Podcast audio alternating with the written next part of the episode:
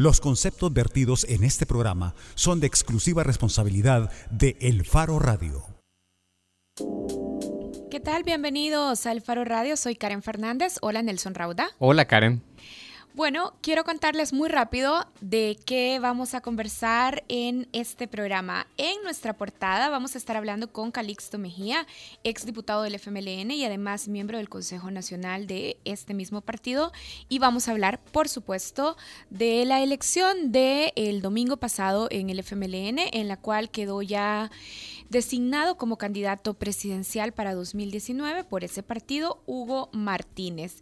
Y en la contraportada vamos a conversar con Marcelo Betancourt.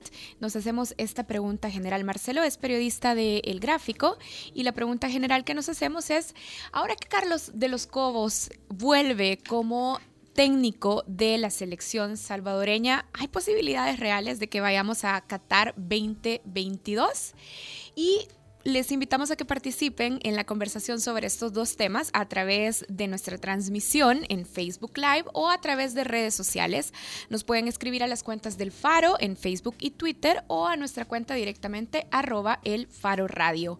Pero antes, Nelson Rauda. Antes, en el saludo, vamos a hablar de algo que pasó en nuestro continente, en Latinoamérica el domingo pasado. También es que Colombia vivió unas elecciones presidenciales con una gran afluencia. El 53.4% del padrón habilitado fue a votar y el resultado fue que irá a Colombia a una segunda vuelta para el 17 de junio, el Día del Padre y además día, em, ya en pleno mundial de Rusia. Valga la referencia muy importante. Es bien importante, ya, te voy a decir por qué. Una, una segunda vuelta entre Iván Duque, ahijado del derechista Álvaro Uribe, y el ex guerrillero y alcalde de Bogotá, Gustavo Petro. Para hablar de estas elecciones, hacemos un enlace con el periodista Leonardo Sierra, que es editor de Bogotá para Caracol Radio. Hola, Leo. Nelson, muy buenas tardes ya a usted y a todos los oyentes. Leo, gracias por aceptar nuestra llamada en el Faro Radio. Te saluda Karen, Karen Fernández. Eh, creo que además del, contexto que ya Nelson estaba haciendo sobre lo que ha pasado en, en Colombia este fin de semana, también es importante apuntar que en América Latina, en muchos de los resultados de elecciones parece que los electores le dan la espalda a las izquierdas, pero Petro en Colombia logra meterse en la segunda vuelta. ¿Será que le alcanzará para arrebatarle la presidencia a Iván Duque y por tanto también a Uribe? Pues eh, realmente este panorama es bastante difícil eh, debido a la gran cantidad de votos que sacó eh, Iván Duque, que es el candidato del Centro Democrático y el candidato de Álvaro Videos, que sacó más de 7 millones de votos. el exalcalde de Bogotá, ex guerrillero del M19, además porque después de dejar las armas en el M19 estuvo una ex constituyente del año 91 que ha sido la votación más grande que tiene la izquierda este país, que con el 27%, la segunda fue Petro, en esta oportunidad el 25%. Pero hay que decir algo fundamental y es que realmente es una ventaja bastante amplia. ¿Por qué? Porque eh, el candidato que tiene que tercer puesto es Sergio Fajardo, el exalcalde de Medellín, el gobernador de Antioquia. Medellín es la segunda ciudad más grande y de más importancia aquí en nuestro país él es profesor, es doctor en eh, matemáticas, y él lo que ha dicho es que desde el principio dijo que ni con Duque ni con Petro. Ahora, él está hablado por dos partidos. Uno, el Polo Democrático, al cual hizo Gustavo Petro, hizo parte, y el Polo Democrático se está en reuniones para ver si se van con Gustavo Petro o no. Sin embargo, hay algunos, algunos congresistas del Polo Democrático, como Iván Cepeda, que estuvo en el proceso con las FARC, que claramente apoya a Gustavo Petro. El líder hoy del Polo Democrático el senador Jorge Robledo eh, es de izquierda también, eh, una izquierda radical, pero no digamos, no es como tan cercano a Gustavo Petro. Así que el Pueblo Democrático los próximos días va a decir si apoya o no a Gustavo Petro. Eh, el otro eh, partido de Coalición Colombia, a la cual aspiró Sergio Fajardo y quedó en tercer lugar con un poco más de también de 4 millones de votos, es la Alianza Verde. La Alianza Verde que encabeza Claudia López, que es candidata a la vicepresidencia, senadora, en la que está todo el tema de la corrupción eh, en Colombia, con un plebiscito que ella quiere realizar aquí en el país para eh, que la gente votemos algo muy fundamental que es si aprobamos o no un estatuto eh, anticorrupción. Y pues se van a reunir también en los próximos días, están en reuniones para ver si apoyan o no a Petro.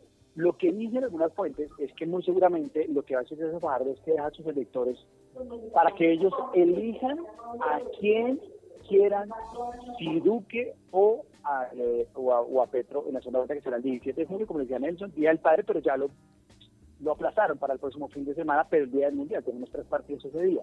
Entonces, eh, los próximos días van a ser claves de definiciones para ver quién se acerca a los, a los candidatos. Hay una parte del liberalismo que está con Gustavo Petro, que es un partido liberal que es uno de los más importantes y más tradicionales de, del país, bueno, no tan importante, porque realmente sacó una votación muy, muy baja, y otros están con Duque.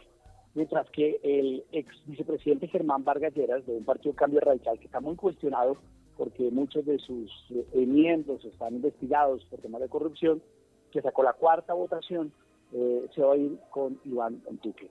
Eh, realmente lo que pronostican algunos politólogos es que eh, nuevamente el uribismo va a llegar al poder. Y digo nuevamente porque Álvaro Uribe Vélez fue durante dos periodos consecutivos presidente, luego Juan Manuel Santos se presentó por el uribismo y también ganó, sino que aquí Juan Manuel Santos le dio la espalda un poco al expresidente Uribe ya en el segundo periodo. Así que Iván Duque sería el próximo presidente de Colombia. Señor.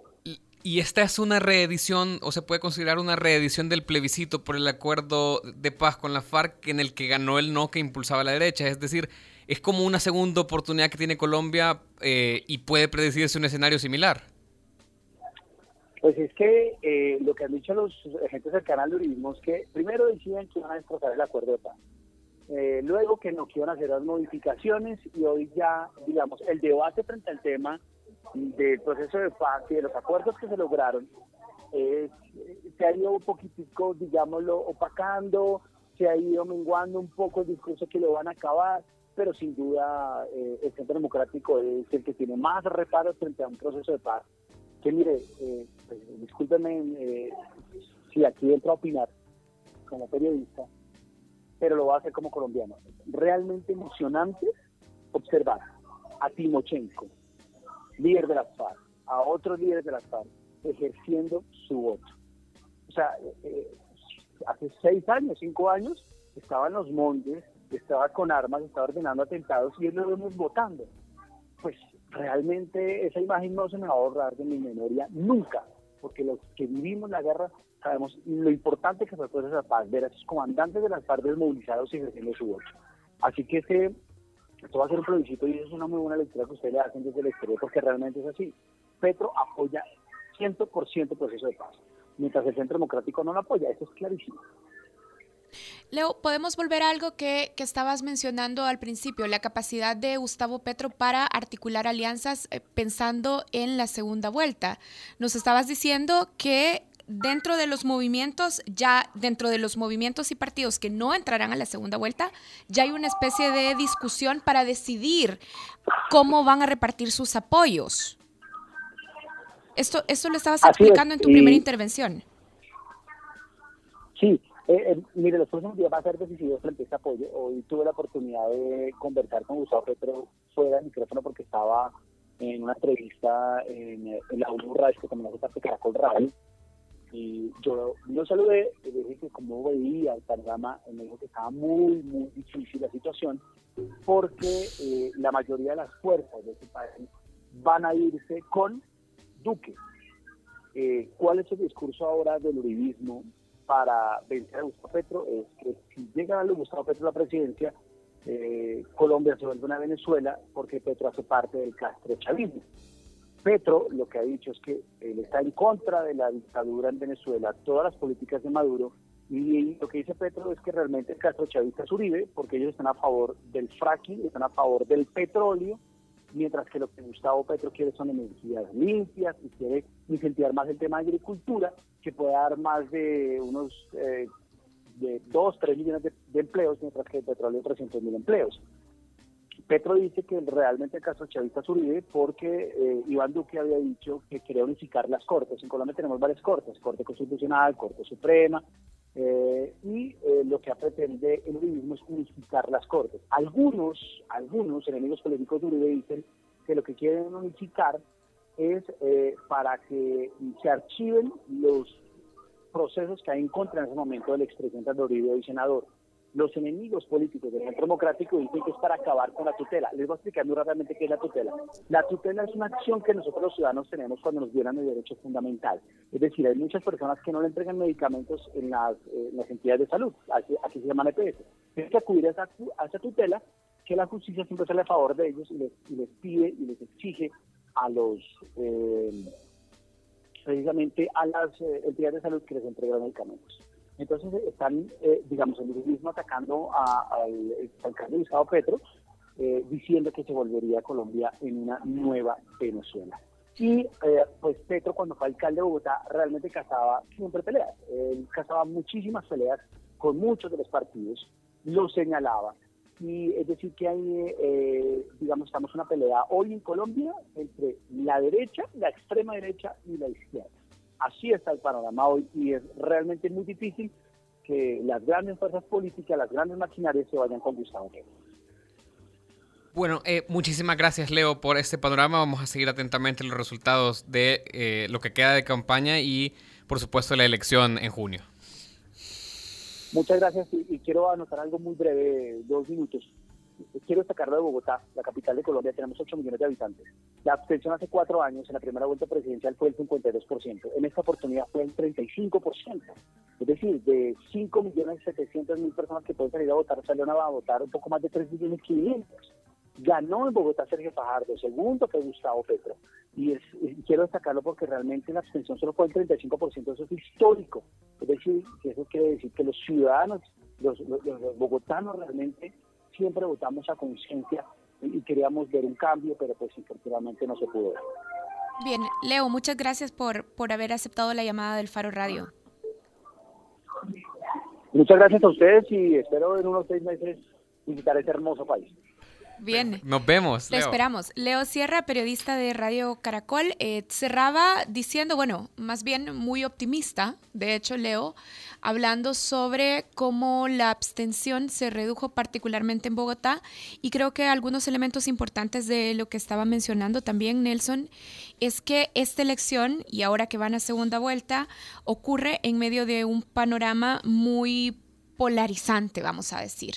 Y estaba destacando que aunque Petro, el ex guerrillero del M-19 de Colombia, logra entrar a la segunda vuelta de las elecciones, en realidad los apoyos y la distancia que se ha configurado alrededor o favoreciendo a Iván Duque es, es muy significativa, decía. Es, bien interesante eh, el escenario. Yo lo, a mí me gusta siempre compararlo con lo que puede pasar en El Salvador el 25% de los votos casi en Colombia se van a una tercera fuerza, es decir, a una fuerza de centro, que no es ni derecha ni izquierda, y a falta de establecer cuál es la ideología de nuevas ideas, parece un, panorama interesante en el que una tercera fuerza robe votos en la, en la primera vuelta y tenga el potencial, como lo tiene ahora Fajardo, por ejemplo, de inclinar su apoyo a uno u otro candidato y mover un poco la balanza, que es es parecido a lo que podríamos ver en marzo del año que viene, pero para eso vamos a hablar en nuestro siguiente bloque. Exactamente. Y de hecho, como antesala a nuestro tema de portada, colocamos una pregunta en la cuenta del Faro Radio. La pregunta iba así: ¿Servirá la candidatura presidencial de Hugo Martínez para renovar al FMLN? Participaron 255 personas. Ya cerró esta pregunta que hicimos, esta consulta que, que le hicimos a nuestra audiencia a través de Twitter el 82% dijo no y solo un 18% dijo que sí. Y sobre este tema vamos a conversar luego de este, este espacio de pausa con Calixto Mejía, exdiputado del FMLN y también miembro del Consejo Nacional de este partido. Ya volvemos. El Faro Radio. Hablemos de lo que no se habla. Estamos en punto 105.